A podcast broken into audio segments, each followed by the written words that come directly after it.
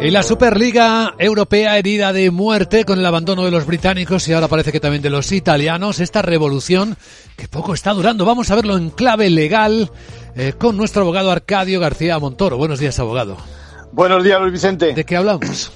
Pues no ganamos para sorpresas. Hemos pasado de un primer tiempo donde el pasado domingo el equipo visitante, esa Superliga, mostraba sus cartas y parecía que el rival contaba con una débil defensa. De hecho, enseguida se vio superada por una jugada de pizarra. Ese balón largo desde el medio campo que llegó a los pies del delantero, rematando a puerta, metiendo un gol en el juzgado mercantil de Madrid a media tarde de ayer. Llegaba el 1-0.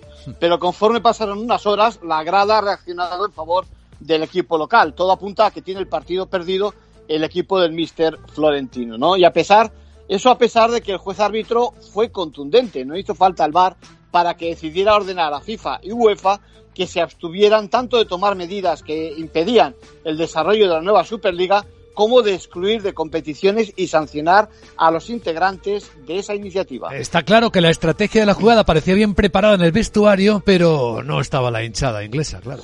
Así es fútbol, eh, así es el fútbol, Luis Vicente. El contundente argumento legal de la vulneración de la libre competencia y la declaración de conductas anticompetitivas no sirve de nada en el terreno de juego. Y eso que con la pandemia la reacción de los hooligans en la grada ha sido más suave. De todas formas, recuerda que hablamos de la liga. Todavía quedan muchas jornadas y hay que ir partido a partido. Primero veremos la respuesta de la UEFA y de la FIFA, que no debiera ser radical, y después cómo, bueno, sin duda tiene que corregirse la situación de monopolio que impide el acceso a la competición. Entonces, a este partido, ¿qué resultado le das? Pues eh, confirmada la retirada de los equipos ingleses, el 1-0 de la tarde de ayer se convierte en victoria de los rivales, UEFA y FIFA, sin apenas, ojo, tirar a puerta. No creo que en el, eh, se produzca el ridículo que dicen algunos de la Superliga. Estamos ante una iniciativa que hace bueno ese dicho popular, aquello de que lo importante es participar, o mejor aún, que te dejen participar. Ya. ya sabes, siempre positivo, nunca negativo. Que decía el otro. Gracias, abogado.